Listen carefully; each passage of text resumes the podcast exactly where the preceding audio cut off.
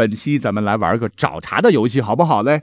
我们来看一看哈，一票古装影视剧当中有没有啥医学弱智情节啊，值得我们大家伙吐槽的哈。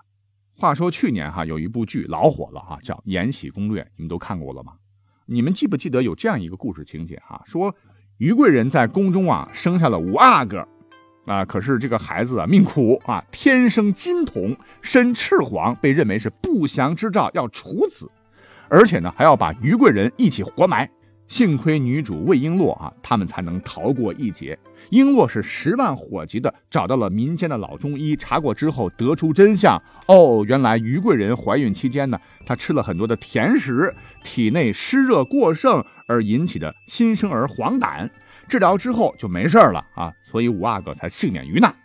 剧中交代是因为于贵人被人陷害。怀孕期间吃了太多的甜食，所以导致孩子出生呢双目发黄，成了金童儿。嗯，那我想啊，在观众当中肯定也很多的这个孕妇准妈妈哈，吓得估计以后一点甜食也不敢吃了哈，生怕也生出一个金童的孩儿来。其实不必恐慌的了啊，这都是牛叉的编剧他瞎掰出来的。为什么呢？俗话说啊，十个孩子九个黄啊，宝宝出现黄疸并不算是什么稀奇事儿，大部分情况下都会出现黄疸，是生理原因。因为宝宝出生之后呢，血液当中有一部分红细胞破裂了，就释放出很多胆红素，可是宝宝的肝脏代谢能力没有跟上，因此就出现了高胆红素血症。那么宝宝跟五阿哥一样啊，就会变成了金童赤黄的小黄人儿。其实呢，这些黄疸并不要紧的啊，呃，如果是因为溶血呀、缺氧啊、低血糖等病因引起的红血包啊破坏过多，胆红素水平升高过快，这是一小部分属于病理性黄疸的情况，那就需要提高警惕，积极治疗了。但是呢，甭管是哪一种黄疸，第一，跟现在的孩子比，古代的孩子出生的时候就没有得过黄疸吗？啊，你想太医啊，这么顶级的医学专家。连新生儿出黄疸这种常见的情况都没有见识过啊！说人家可能是不祥之兆，那完全是胡说八道嘛！再者说，黄疸跟吃甜食有什么关系呢？我到现在还想不通哈。胎儿呢，在他没有出生的时候是靠胎盘来供血和供氧的，等到咕咕落地之后呢，就需要靠自个儿的肺部呼吸了。那之前存储在体内的红细胞就多余了，所以就产生了过多的胆红素。这跟妈妈吃啥啥啥啥啥有啥关系，对不对？再者说了哈，孕妇甜食不能多吃是对的，但也不能说一点甜都不吃啊啊！低血糖就等着病理性黄疸了嘛。所以真不要瞎编啊！我觉得真有可能会误导这些孕妇妈妈们。那这是我讲的今天的第一个医学弱智情节哈。其二呢，呃，我们每每看到宫斗剧哈，你发现没有啊？有两大杀器啊。经常被编剧搬出来哈，比方说在《甄嬛传》里头，几位小主在斗得不可开交之时啊，一位狠毒的小主竟然会用麝香让另一位不孕不育啊，甚至是怀了龙种也不怕，闻一闻麝香就让她流产。还有更可怕的哈，要是谁不小心喝了一碗藏红花药汤，一辈子生不出孩子，直接让人家断子绝孙呐？请问这是真的吗？真的有这么可怕吗？答案就是我呸！这个小编严重缺乏科学研究证据啊！我们抛开剂量谈毒性，完全就是胡扯八糟。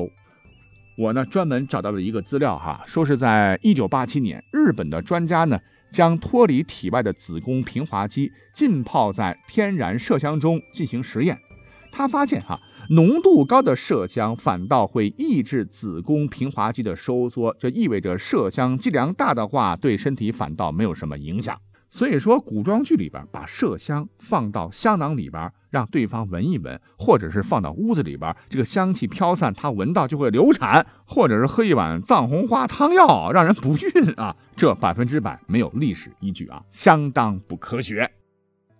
那我觉得还有更扯的哈，在一些古装剧当中，比方说这个坑爹的滴血认亲。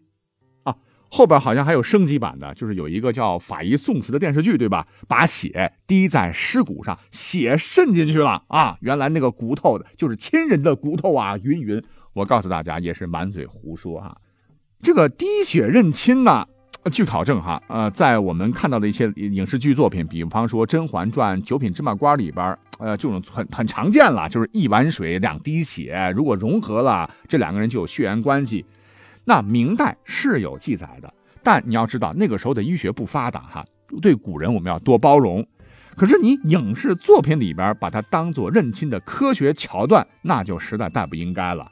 因为红细胞我们都知道，它只有细胞膜，由于渗透压的关系呢，红细胞在清水中会因为吸水而胀破，表面上看呢血就散掉了啊，肉眼是看不出来的，所以感觉到就是两滴血融合了啊，这显然呢也是一种不太靠谱的亲子鉴定方法。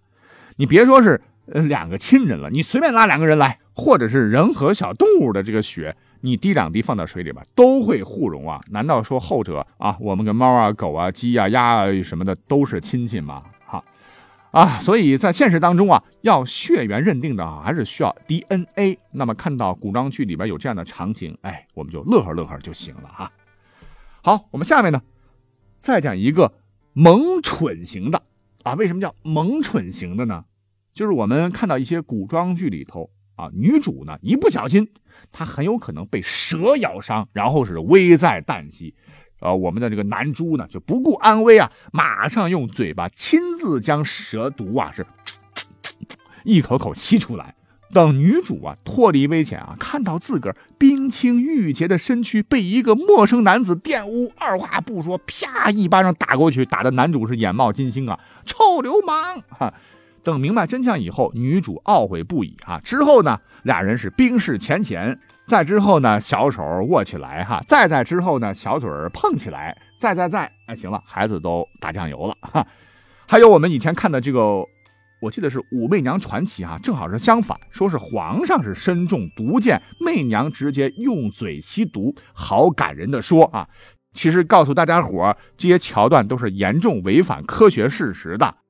如果哈在现实生活中有人不幸被毒蛇咬伤哈，请注意，毒蛇的伤口跟一般普通蛇的伤口不太一样啊，伤口处可见一对较大较深的牙痕伤口，会出血或者有水泡啊，甚至会导致直接坏死吧。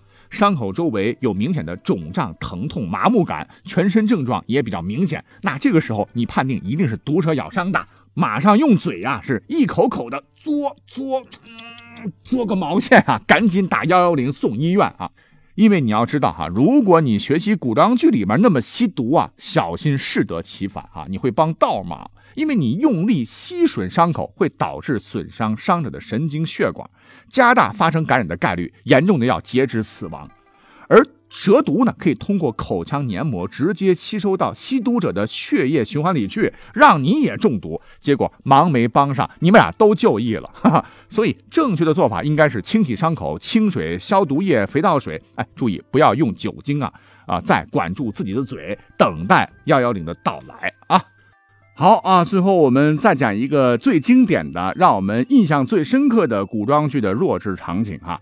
比方说《如懿传》和《延禧攻略》啊，我觉得这两部剧真的是有毒啊，毒的你眼睛真的从剧中拔不出来，毒的你真以为里边什么什么银针试毒是真的。就是尸检的时候呢，银针插入死者腹中会变黑，就证明死者是中毒身亡。在检验各种菜肴茶水的时候啊，如果你被人暗算下了毒，也可以用这一招啊，银针插入看看是否变黑，变黑了那就是阴谋。那而且在民间啊，银器能验毒的说法也是广为流传，对吧？那我身边的很多人也是这么认为，说银饰能解毒啊。你看我戴的这个银饰的首饰，很长时间以后呢就变黑了啊，证明身体排毒了。哎，其实呢，银针试毒啊，在当年宋慈所作的《洗冤集录》当中，确确实实是有记载的。而且呢，古代皇帝们也确实使用银器盛食物啊，有这个习惯。他们认为呢，银子能解毒验毒嘛？实际上，那这招到底灵不灵呢？据统计哈，在我国历史上被毒死的皇帝高达二十位之多哈。你想，连皇帝检验之严苛都会被干掉，可见用银子来检测吃的喝的有没有毒，失败的概率还是非常大的。为什么呢？因为古代最常见的毒药哈，就是当年毒死武大郎的砒霜。砒霜的毒性非常强哈，进入人体后呢，能够破坏某些细胞呼吸酶，使组织细胞不能获得氧气而被活活憋死。其化学成分就是三氧化二砷。而银子呢，遇到硫化物啊，会产生化学反应，变成黑色。古人呢，也确实可以通过银针能够检测出砒霜来。我这么一说，你发现里边有没有问题啊？砒霜是三氧化二砷，硫化物在哪里？其实古代呢，没有咱们现在的化学提纯工艺啊，砒霜里边纯度不高啊。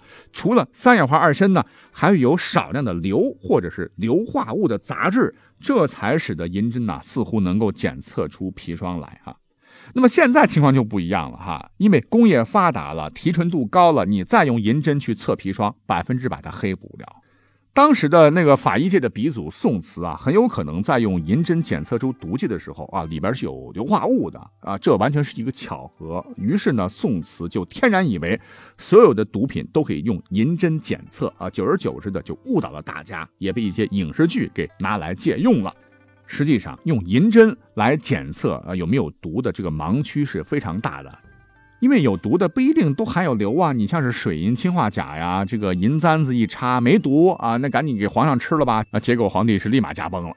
而且呢，没有毒的呢，不一定银针试过它就不发黑。比方说我们每天吃的这个鸡蛋哈，这个银针插进去啊，一般也会变黑。那不是鸡蛋有毒，是因为鸡蛋本身它含有硫。猕猴桃也是一样的，你不信回家可以试一试啊。那好了，前头我们提到的哈，你看我们戴的这个银饰，对吧？时间久了会变黑，真的是它帮我们排了毒吗？啊，完全完全也是一种误解哈。因为银子呃碰到汗液中的硫化物和空气中的硫化氢氧，就发生了化学反应。其实呢，跟身体排毒没有关系哈，不要被银饰店给忽悠了。不过值得一提的是，银子虽然不能够试毒。排毒，但是呢，它可以做到消毒，就跟八四液一样啊。银离子有杀菌的不错效果。好了，我们就讲到这儿，好玩就行啊。我们下期再会，拜拜。